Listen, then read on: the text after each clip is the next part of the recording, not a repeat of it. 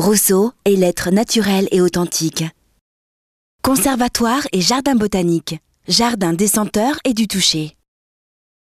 La nature est un élément primordial chez Rousseau. Il aime y évoluer. C'est là qu'il se sent le mieux pour réfléchir, rêver, se consoler ou encore s'échapper de la société. La nature est aussi pour Rousseau un objet intarissable d'étude. Dans la deuxième partie de sa vie, il devient ainsi un botaniste chevronné, certain que l'observation poussée de la nature est enrichissante pour lui-même et pour les autres, aussi bien au niveau scientifique qu'émotionnel. Dans Les rêveries du promeneur solitaire, recueil qu'il écrit à la fin de sa vie, Rousseau dit La botanique est l'étude d'un oisif paresseux solitaire. Une pointe et une loupe sont tout l'appareil dont il a besoin pour les observer. Il se promène, il erre librement d'un objet à l'autre, il fait la revue de chaque fleur avec intérêt et curiosité. Et sitôt qu'il commence à saisir les lois de leur structure, il goûte à les observer un plaisir sans peine, aussi vif que s'il lui en coûtait beaucoup. Il y a dans cette oiseuse occupation un charme qu'on ne sent que dans le plein calme de ses passions, mais qui suffit seul alors pour rendre la vie heureuse et douce. Rousseau marque fortement la botanique de son empreinte. Il est en effet le premier à composer une œuvre de référence en botanique qui soit accessible à tous. Comme le dit John Isaac Briquet, un des anciens directeurs du Jardin botanique, comme le dit John Isaac Briquet, un des anciens directeurs du Jardin botanique, les lettres de botanique de Rousseau ont rénové l'enseignement élémentaire des sciences naturelles un peu partout, car les manuels de l'époque s'adressaient plutôt aux savants qu'à ceux qui voulaient le devenir. La méthode proposée par Rousseau est dite juste et éternelle. Mettre l'élève dès le début en présence de plantes vivantes. Éviter tout ce qui pourrait l'amener à se contenter de mots au lieu de notions correspondant à des faits. En d'autres termes, lui apprendre à voir, à une époque où les élèves apprenaient surtout dans les livres. Approcher le monde par les sens avant de raisonner. Telle est la méthode que Rousseau préconise très largement dans ses écrits.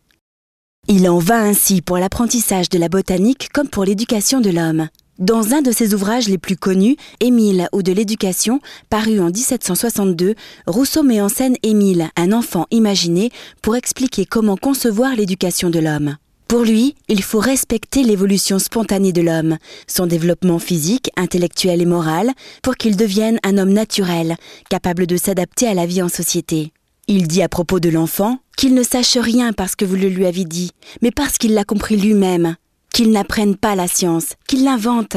Si jamais vous substituez dans son esprit l'autorité à la raison, il ne raisonnera plus. Il ne sera plus que le jouet de l'opinion des autres. Nous avons fait un être agissant et pensant. Il ne nous reste plus pour achever l'homme que de faire un être aimant et sensible, c'est-à-dire perfectionner la raison par le sentiment. Il dit d'ailleurs en suivant toujours ma méthode, je ne tire point ces règles des principes d'une haute philosophie, mais je les trouve au fond de mon cœur, écrites par la nature en caractère ineffaçable.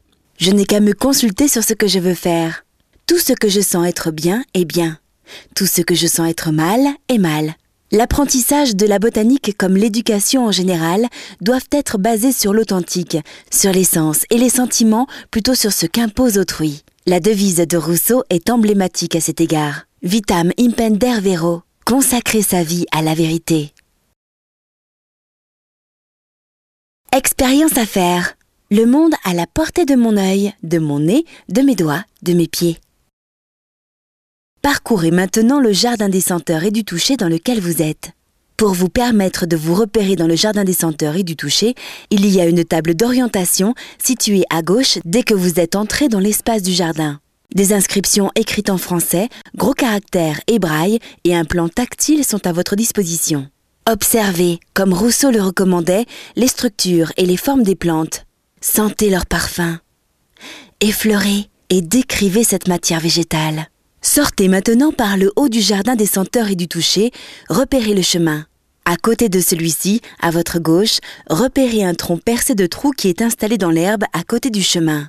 Collez votre œil contre un des trous d'observation. Observez attentivement un détail du parc, ses couleurs, ses dimensions. Approchez-vous ensuite pour toucher ce que vous avez observé. Fermez les yeux. Que vous dit votre nez, vos doigts et vos émotions? Au temps de Rousseau, connaître en prenant le temps d'observer le monde, une loupe à la main, était une activité fort prisée des botanistes et autres scientifiques.